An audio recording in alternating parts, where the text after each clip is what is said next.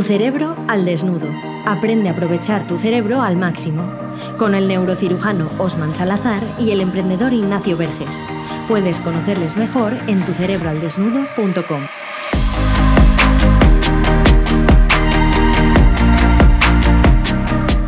Te damos la bienvenida a este podcast de Tu Cerebro al Desnudo. Estamos aquí una semana más, todos listos para adentrarnos en lo más profundo de nuestro cerebro, para entenderlo y potenciarlo al máximo en nuestro día a día. Y para, para eso tenemos, como siempre, aquí a Osman, que nos va a traer la mejor neurociencia. ¿Qué tal estás, Osman? Muy bien, muy bien. Estoy en la parte de arriba de la montaña, ¿eh? Estoy aquí Eh. viendo el horizonte en esta empresa y aventura que estamos compartiendo juntos. Hoy vamos a, ir a vivir una montaña rusa de emociones, nunca mejor dicho, porque vamos a hablar de la famosa montaña rusa del emprendedor. Un tema que tocamos como una parte de la charla que dimos en Sin Oficina, en esa comunidad online en la que yo estoy metido y que, y que gustó tanto.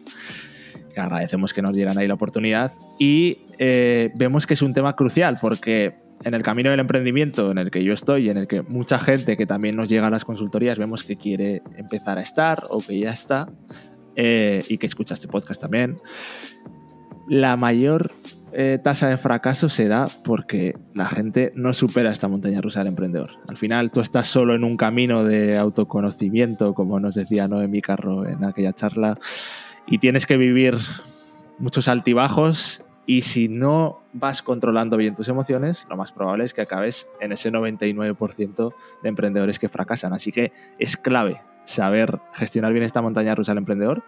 Y como sabemos que las emociones no están en el corazón, sino que están todo está en el cerebro, creo que aquí podemos darte información que te ayude, ¿verdad, Osman? Así es. Es importante también que entender que el cerebro como tal no solamente están las emociones allí, sino que está todo lo que somos. Y el emprender, al igual que el cerebro, que lo representa todo, emprendemos en todo en la vida. No necesariamente se asocia a montar un negocio o a vender, porque constantemente estamos haciendo nuevos planes, nuevas aventuras, nuevas empresas en el sentido de cosas que queremos conseguir. Y el vender, por ejemplo, siempre que intentamos convencer a alguien de una idea nuestra, también estamos vendiendo. El punto que quiero dejar aquí es que tanto el cerebro como la empresa como la venta son parte fundamental de la vida misma. Totalmente. Y así que va a ser útil para cualquier persona que nos escuche. Y vamos a empezar esa montaña rusa. Eh, nosotros hemos establecido como unas fases que más o menos eh, se van cumpliendo en todos los casos. Y lo importante es que estas fases, este ciclo de la montaña rusa, lo puedes vivir eh, por épocas, puedes llegar a la crisis a lo largo de un año, a lo largo de dos, pero te puede pasar en un mismo día o en una misma semana que de repente pienses, uh, me quiero comer el mundo, de repente, uh, soy una mierda, no sirvo para esto, de repente tal. Entonces, eh, esta, esta, esto a veces es curioso como un día te sientes de la hostia y al día siguiente dices, oye, a tomar por el culo, mando el emprendimiento por ahí y me voy a trabajar. Así que seguramente se, se, identificará la gente. Pero vamos con esa primera fase, que es el optimismo desinformado.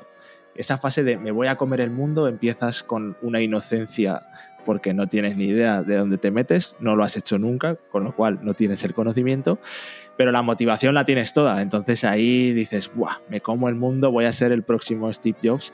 Y cuento mi caso personal, porque yo cuando empecé a emprender, obviamente, como no había vivido la experiencia, yo me fijaba, sí que había leído mucho, había visto muchos casos, entonces yo me había fijado en los grandes casos, en Amancio Ortega aquí en España, en Steve Jobs, y yo decía, Buah, yo quiero ser como el siguiente Steve Jobs, pero de la sostenibilidad. Y empecé ahí con Flip and Flip, como con esa super ambición de, de inocente, de decir, quiero darle la vuelta al mundo creando productos sostenibles y, empecé así a lo grande, pero luego te vas moderando, ¿no? Y esa fase que tiene en el cerebro, Osman. Realmente es muy interesante porque yo podría poner mi ejemplo de que lo he vivido en tres aspectos de mi vida y creo que todos nos identificaremos. El primero y más obvio y evidente es cada vez que me propongo hacer algo. Voy a entrenar y voy a ponerme, vamos, me voy a poner para el verano súper bien, cosa que nunca consigo, por cierto, pero me lo propongo cada vez.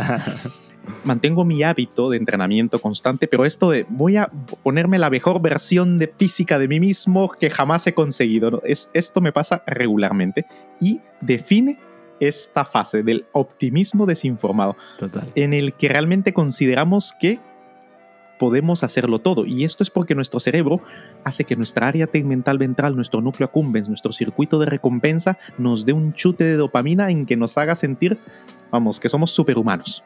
Y está diseñado precisamente para arriesgarnos a hacer cosas que normalmente no haríamos para perpetuar a nuestra especie. En último término, tiene ese propósito biológico, porque el mundo cambia constantemente, es impredecible y es necesario adaptarnos al cambio. Y para adaptarnos al cambio necesitamos esa sensación de que podemos con todo. Otro escenario es cuando empecé el camino de la neurocirugía, y esto que eso es bastante más largo. También me imaginaba que iba a ser el mejor neurocirujano del mundo, que estaría en las portadas de las revistas poniendo mi nombre, etc. Y es un camino durísimo. La curva de aprendizaje en esta especialidad concretamente es muy plana y hay que invertir horas y horas y horas y horas para poder aprender a operar un cerebro en condiciones. Y aquí es donde te vas dando cuenta de que ese rush inicial no es suficiente, que hay algo más que tiene que haber. Y luego ahora estoy con la fase de emprendedor en tu cerebro al desnudo, que además de comunicador científico, viene la parte de emprender, de hacer, hablar con personas, empezar a, a vender. Y aquí, nuevamente, cuando empezamos sentíamos que Buah, esto va a ser aquí el no va más. Honestamente, lo seguimos pensando. Pero con la experiencia que tiene Ignacio previamente y con mi experiencia en distintos escenarios, hemos aprendido a ser cautos con ese optimismo, a poder moderar ese circuito de recompensa, a gestionar nuestra dopamina y saber que esto es una maratón, que no son 100 metros planos. Claro, porque seguramente pasa eso, ¿no? Que en tus ejemplos también se ve. La siguiente fase, eh, imagínate, ¿no? Estamos subiendo en esa montaña rusa. Para los que no nos vean en YouTube, pues imagínate que vas para arriba, para arriba, para arriba. Estás arriba del todo, pero luego empieza es un poco la bajada, la primera bajada, que es ese pesimismo informado. ¿Por qué? Porque, claro, te empiezas a meter en el mundo, empiezas a informarte. Osman con su neurociencia ve la curva que está jodida. Yo con el emprendimiento veo que, hostia, igual esto de ser Steve Jobs o Amancio Ortega, uff, igual no es tan fácil. Porque empiezas a tener más información. Te la va dando el mercado, te la va dando eh, el, el entorno en el que te muevas. Y entonces empieza un poco el pesimismo, porque ya dices, cuidado, cuidado que igual no llego ahí. Y esto también hay que saber controlarlo, porque no quiere decir que tengas que abandonar de repente. Y ahí es donde mucha gente empieza a caer. No, simplemente hay que recalcular. Exactamente. ¿Qué pasa en el cerebro cuando esto sucede? De la misma forma que nos da un boost de dopamina, un chute enorme, aquí estamos en una depresión dopaminérgica, estamos como en un síndrome de abstinencia de la dopamina. ¿Qué es lo que sucede? Cuando la realidad ya no solo es el conocimiento, cuando vamos a emprender, siguiendo con el ejemplo del emprendedor, vamos viendo que, uff, tengo que hacer cuentas, tengo que hablar con proveedores, tengo que hablar con clientes, tengo que vender, tengo que producir, tengo que diseñar, tengo que... Y no lo sé hacer. Y me está costando. O las cosas que sé hacer no las sé hacer tan bien como yo creía. Y lo que estoy haciendo no gusta tanto como yo pensaba. En el escenario del emprendedor, en el escenario de la vida, ya sea para un nuevo hábito o para una carrera a largo plazo, te das cuenta que esto no eres tan hábil ni tan bueno como pensabas, que la tarea que has elegido es bastante más compleja y difícil de lo que creías. Y entonces ese contraste con la realidad en la empresa o en la vida eh, hace que tu dopamina empiece a bajar y a bajar y a bajar. Y entonces te empiezas a deprimir, vamos a decirlo así. Te empiezas a sentir miserable, que no puedes, que no sabes. Y empieza a aparecer ese momento en el que dices, lo dejo esto que el cerebro dice, porque odia pasarlo mal. Entonces el cerebro quiere, no, no es capaz de soportar la idea de que ha fracasado, que ha perdido. Entonces prefiere mejor soltar. Y entonces nos encontramos en el fondo del abismo. Estamos ahí en el pesimismo informado. Y ahí es donde sigue habiendo emprendedores o sigue habiendo personas que en ese camino abandonan, pero realmente los que tienen el propósito claro y quieren llegar hasta ahí, ese pesimismo informado, la bajada, la sufren, aguantan el dolor, más vale que lo lleves con estoicismo, como hablamos en, hace unos podcasts, ¿no? Exacto. Pero sigues, sigues. ¿Y después qué pasa? Que esto, esto sigue, ¿eh? O sea, si te parecía mucho el pesimismo informado, cuidado porque después te va a llegar la crisis. Seguro que te va a llegar la crisis. Puede ser una crisis interna, porque tú en tu negocio vivas algo. Puede ser una crisis externa, como fue la pandemia para muchos sectores, muchos negocios o muchas personas en sí. En su trabajo perdieron el trabajo, lo que sea. Y luego también esto se equipara mucho a, las relaciones de pareja, porque también cuando tú empiezas con una pareja, al principio, ¡guau! La emoción, la atracción, el amor, todo te lleva hacia arriba. Después, pues bueno, se va moderando todo y hay gente que no le gusta esa bajada porque ya cuando ya no tiene esa, esa pasión del principio, hay gente que ya ahí abandona las relaciones, pero luego va a llegar una crisis, seguro, te va a llegar.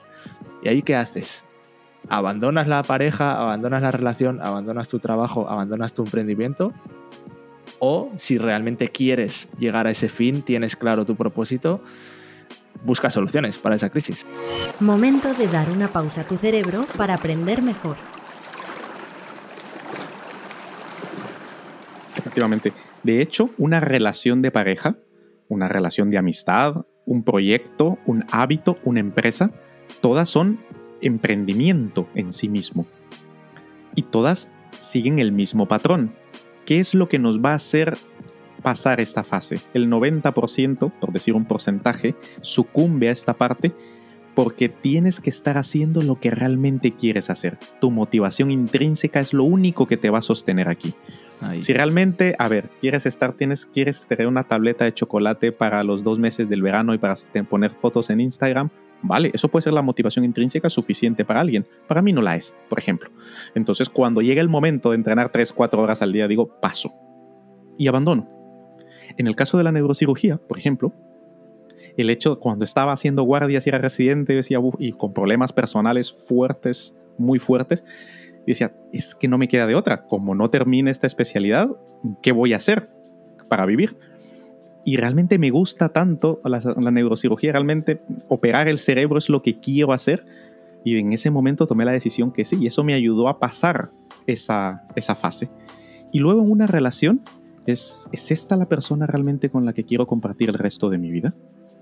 Cuando nos enfrentamos ante la crisis, la crisis nos pone por delante realmente qué es lo que queremos en la vida, nuestras prioridades vitales. Cuando no se corresponden, es perfecto abandonar, porque significa que has aprendido cosas, pero que a partir de aquí desperdiciarías tiempo que pudieras invertir realmente en lo que sí quieres.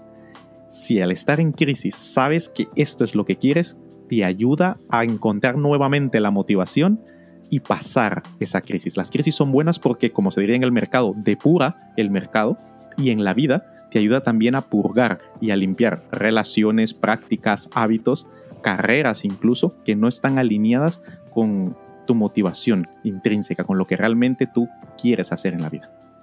Sí, luego también lo que nombrabas, o sea, esa motivación intrínseca es clave y obviamente a lo mejor has empezado a emprender un negocio y cuando llegas ahí abandonas y te das cuenta de que no, que es que a ti esto de, no sé, prefieres trabajar por cuenta ajena. Muy bien, pues te has dado cuenta, pero ojo también, o, a lo mejor has empezado una relación y te das cuenta de que no, que tú quieres estar soltero porque lo prefieres. Muy bien.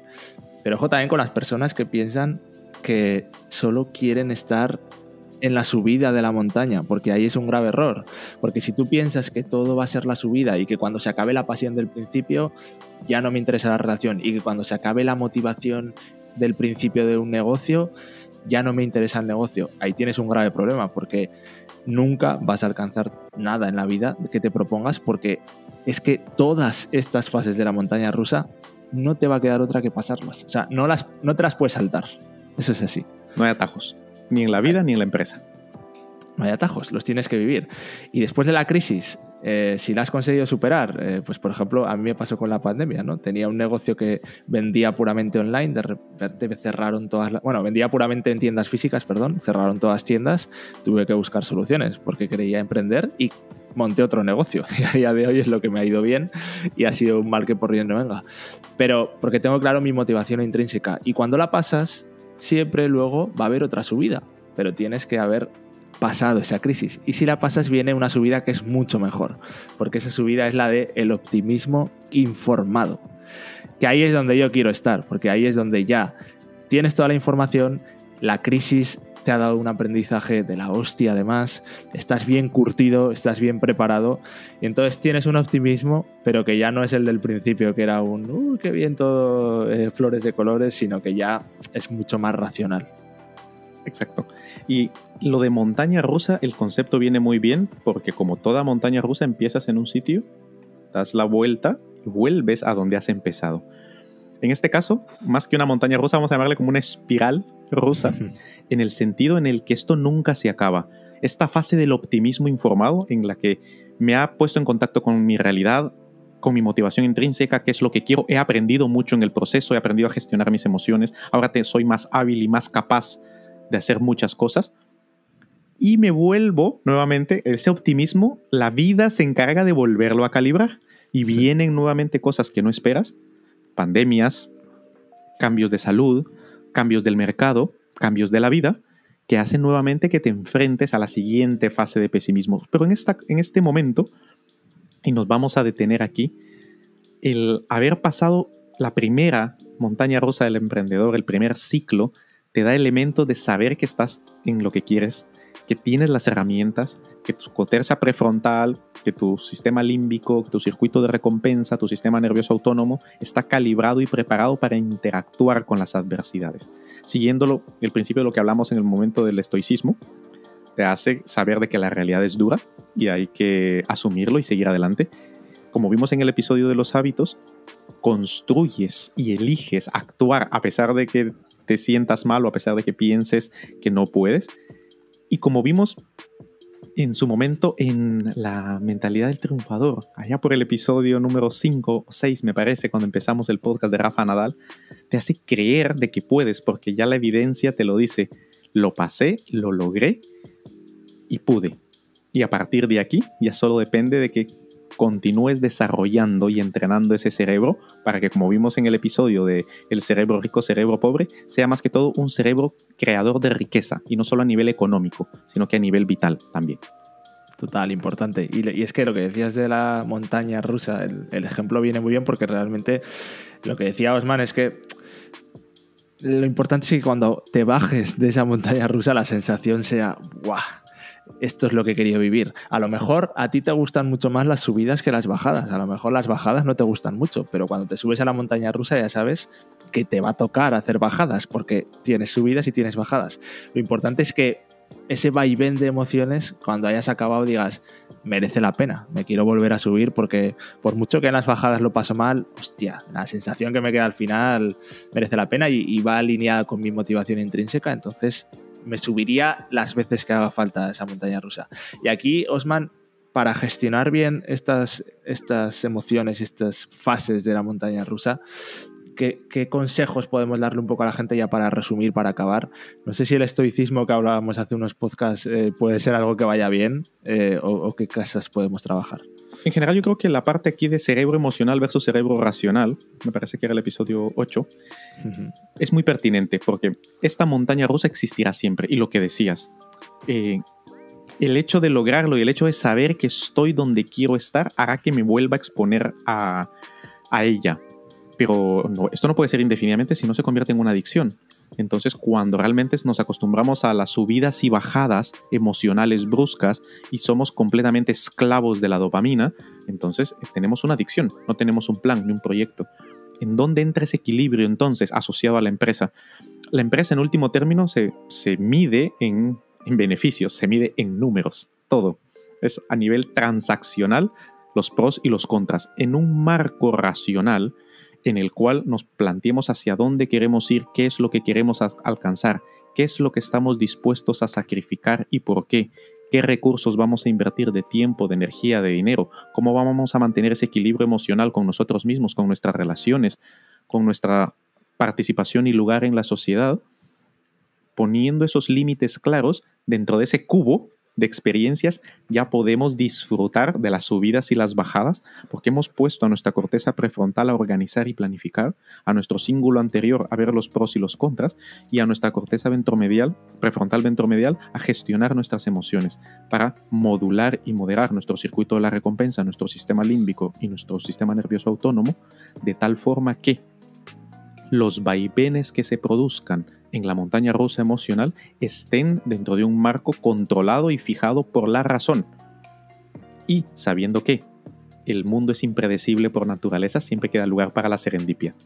No sabemos qué es lo que va a ocurrir y dejar siempre un poco de ventana abierta porque las cosas en cualquier momento pueden cambiar y te puede llevar a experiencias que no nunca has vivido antes y que en último término es la gracia que tiene vivir.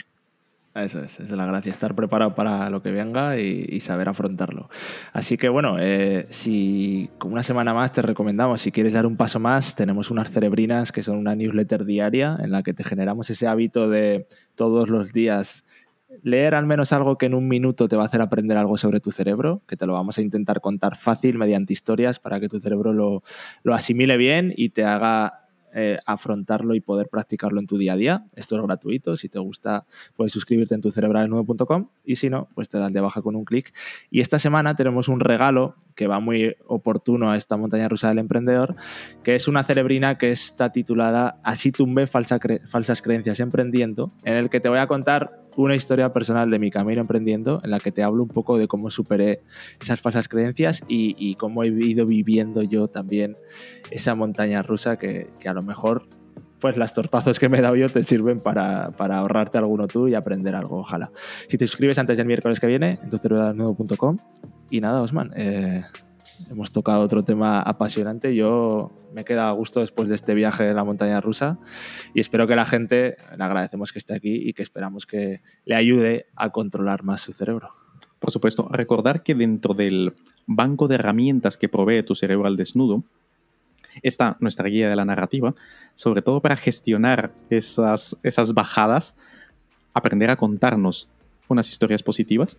Tenemos el servicio de consultoría en donde directamente tienes a dos cerebros centrándose y concentrándose en el tuyo para potenciarlo al máximo, ciencia y experiencia para generar competencia. Y luego nuestro último producto del paso a la acción, en el que no sabemos exactamente en qué momento lo hemos, no sé si cuando salga este podcast estará o no ya en circulación, pero lo hemos estado preparando y realmente estamos muy contentos porque hemos puesto allí la neurociencia de cómo pasar a la acción y la experiencia que hemos tenido eh, prestando el servicio de consultoría y con la realización del podcast. Así que encantados de contribuir con nuestro granito de arena a que aprendas a controlar a tu cerebro para que no te controle. ¿Te ha gustado este podcast? Compártelo, igual puedes ayudar a alguien. Y para dar el siguiente paso, suscríbete a nuestra lista de correo en tucerebroaldesnudo.com. Recuerda, si no controlas tu cerebro, este te controla a ti.